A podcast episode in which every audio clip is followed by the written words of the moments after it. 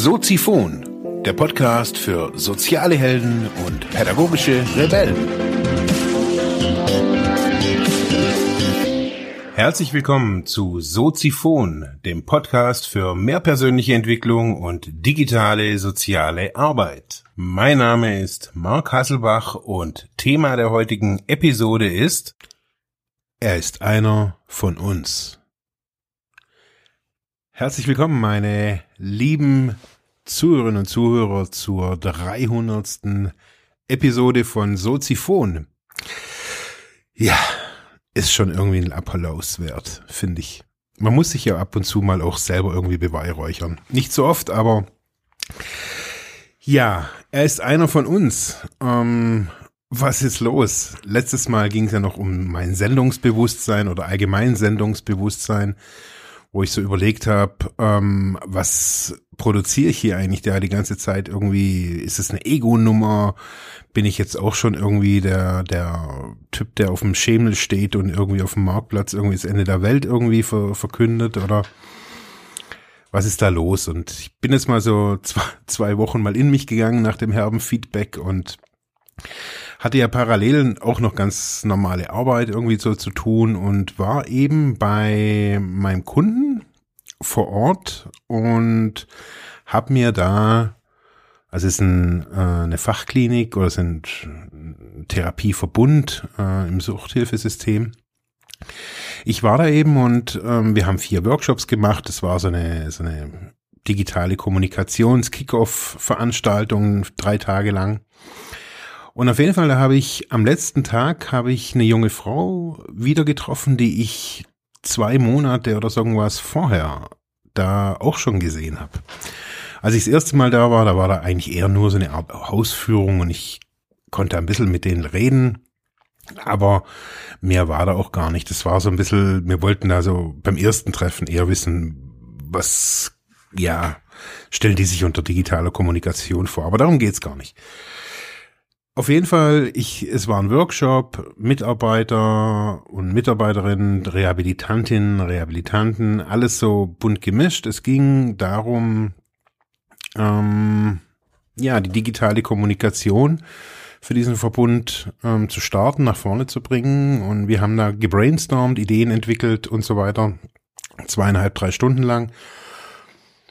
Und dann war Mittagspause und auf jeden Fall war ich dann bloß noch mit den, mit den vier, fünf Frauen da irgendwie im, im Speisesaal und ich mir gedacht, naja, ich renne jetzt irgendwie nicht mit meinem Teller irgendwie quer durch diese ja unbekannte Einrichtung und suche da jetzt irgendwie den Mitarbeiterraum. Ich setze mich da irgendwie zu denen. Also ich bin da immer irgendwie kurz angebunden. Dann saß mir, äh, saß dann irgendwie bei denen und dann kam jemand, jemand anderes rein, irgendwie eine andere äh, Frau und die guckten sich so an und so nach dem Motto, was macht der Typ hier? Und ich saß da halt irgendwie mit meinem, mit meinem Gyros da und auf jeden Fall sagt die, die ich da schon kannte, sagt, setz dich, er ist einer von uns. Und in dem Moment, als sie das sagt, ähm, ich würde jetzt nicht sagen, es wurde mir warm ums Herz, aber das wäre fast noch untertrieben. Es war echt wie ein kurzer Schock, so ein, so ein, so ein, wie so ein Blitz. Keine Ahnung, es war, ich saß da mit, ich, mit meiner Gabel in der Hand und ich gedacht, okay, er ist einer von uns. Und ich bin dann später heimgefahren und ja, habe mir überlegt, hey, was, was sollte das jetzt? So, das hat mich, also mich hat es ja total gefreut, aber ich wusste nicht, nichts damit anzufangen.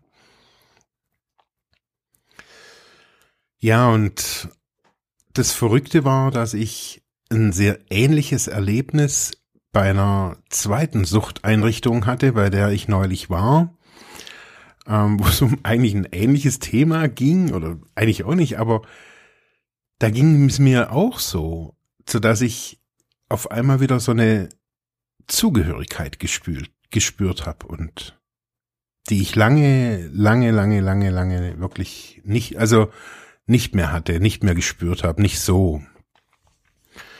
Und mich hat es wirklich nicht mehr lach, äh, nicht mehr, nicht mehr ja losgelassen. Ich habe nachgedacht, hey, was was ist da los? Zu was was hat die gemeint? Was bin ich jetzt? Muss ich jetzt irgendwie ständig irgendwie erzählen? Ja, ich bin halt irgendwie der Ex-Junkie, der Junkie, der, der Suchtler. Um was geht's da? Also was zu was fühlte ich mich da auf einmal auch hingezogen oder zugehörig? Also anders kann ich es nicht sagen.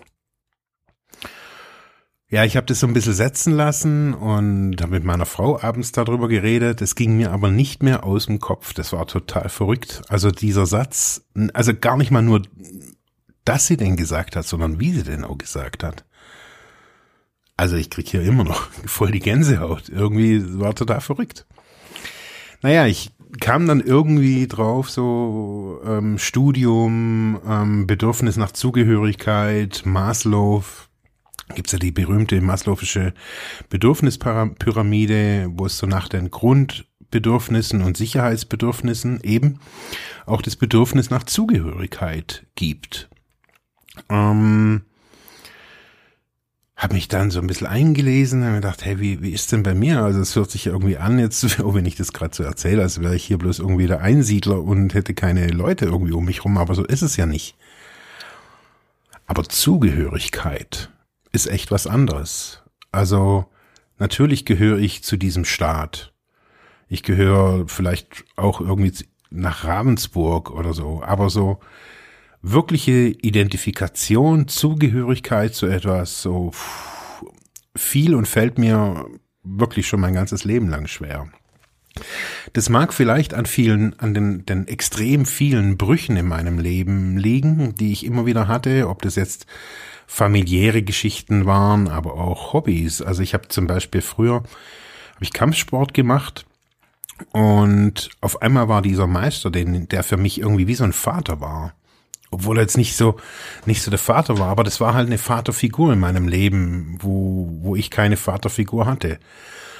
Und auf einmal, da war ein Autounfall und der ist halt da gestorben. Und auf einmal gab's halt das Kampfsporttraining nicht mehr und ich war da halt irgendwie ein, ein junger Pisser und auf einmal war ich eben nicht mehr zugehörig, weil die haben das dann noch probiert, das irgendwie aufrecht zu erhalten, aber das ging irgendwie recht schnell irgendwie auch, war das Ding halt zu.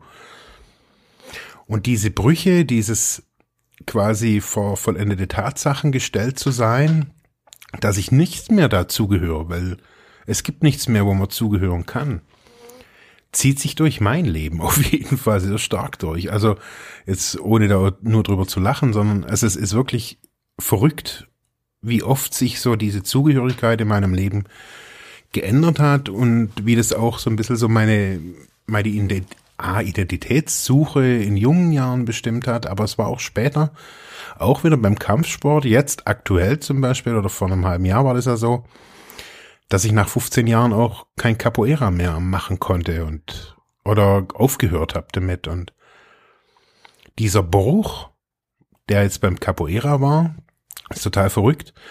Ähm, das war eigentlich schon viel früher. Also zwei, drei Jahre ist es schon her. Und trotzdem habe ich es versucht, noch aufrecht zu erhalten und bin eigentlich fast daran zerbrochen und habe eigentlich auch gar nicht gemerkt, was dieser Bruch, was das da, was das eigentlich war oder was, ja. Ja, und so verrückt das irgendwie war, kam dieser, dieser Satz neulich eben da in dieser, ja, in diesem Essensraum zu einem Zeitpunkt, wo, wo ich sehr stark jetzt wieder über auch die, die Zukunft oder wie, was heißt die Zukunft, aber wie es mit Soziphon weitergehen soll.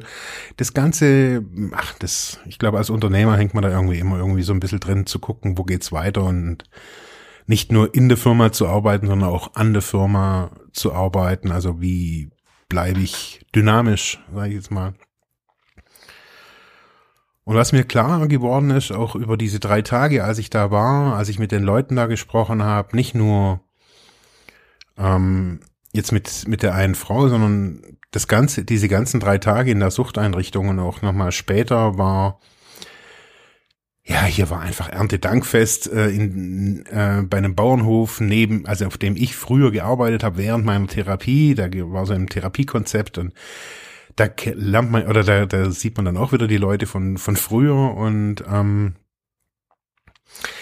ja, irgendwie habe ich so gemerkt, dass irgendwie wie so ein, wie in so einem Schmelztiegel diese Frage, diese zusammenkam. Und ich gemerkt habe so auch das Feedback ähm, von der Eva eben neulich so mit meinem schrägen Sendungsbewusstsein, alles kam zusammen, weil ich gemerkt habe, hey, zu was gehöre zu, zu was gehöre ich?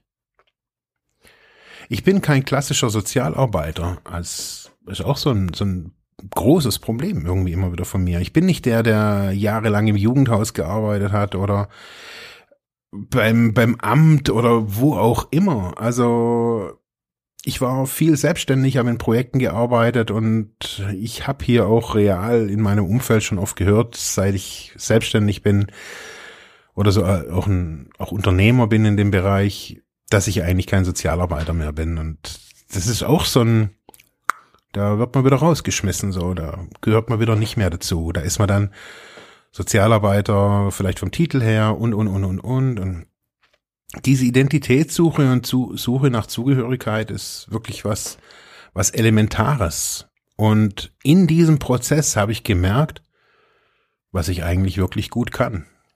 Ich kann gut über meine, meine Gefühle reden. Ich sehe sehr klar oftmals ähm, Dinge in unseren in unserer Gesellschaft, ähm, sowas wie das Thema Zugehörigkeit. Letztes Jahr oder am Anfang des Jahres war es mal das Thema Männlichkeit, aber auch Weiblichkeit äh, für Männer.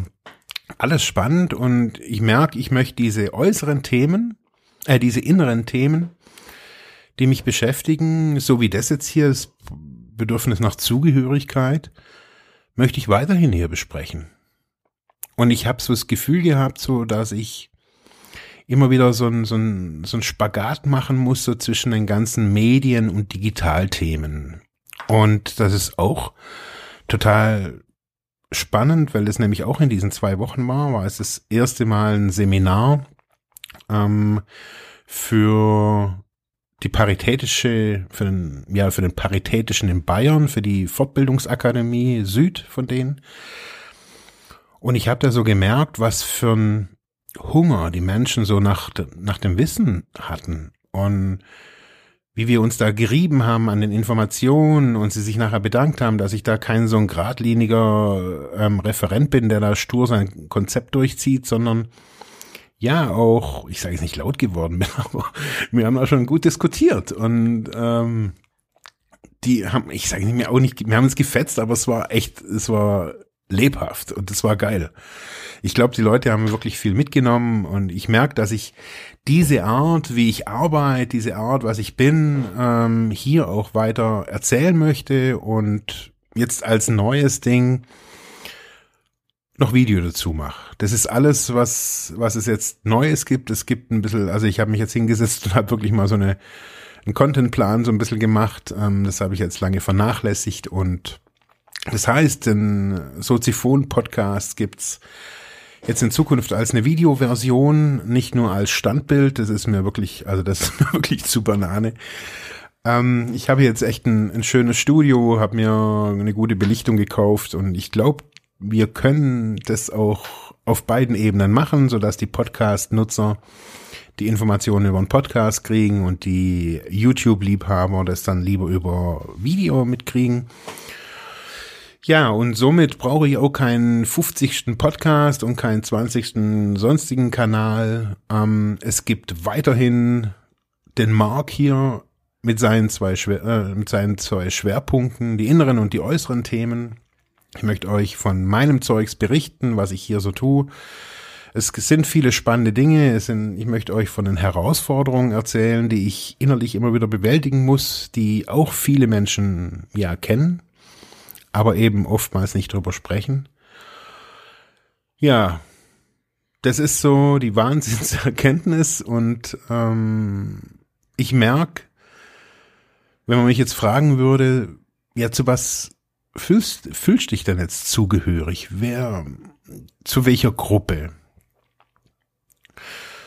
Und da merke ich so, dass ich diese zwei Situationen, das Seminar beim Paritätischen mit Fachkräften und ähm, aber auch diese Begegnung in dem Therapieverbund mit der Rehabilitantin ist beides das Gleiche. Das sind beides Menschen, Menschengruppen, die wachsen wollen, die mehr wollen, die nicht nur auf der einen Seite clean sein wollen, sondern die sagen, hey, boah, ich will echt was im Leben und ja, sich auch mit mir ausgetauscht haben.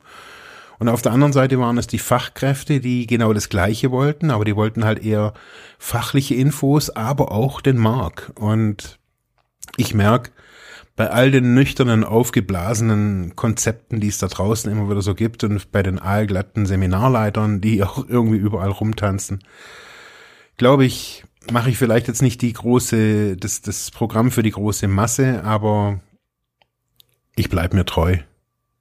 Dankeschön. Ja, das war's für heute mit diesem Thema. Ich hoffe, ich konnte dir weiterhelfen, vielleicht Denkanstöße geben oder sogar ein bisschen inspirieren. Ich würde mich freuen, wenn du Soziphon weiter unterstützt, indem du weiter zuhörst, mich auf iTunes bewertest, Kommentare schreibst oder diese Episode per PayPal oder Flatter finanziell unterstützt. Dankeschön.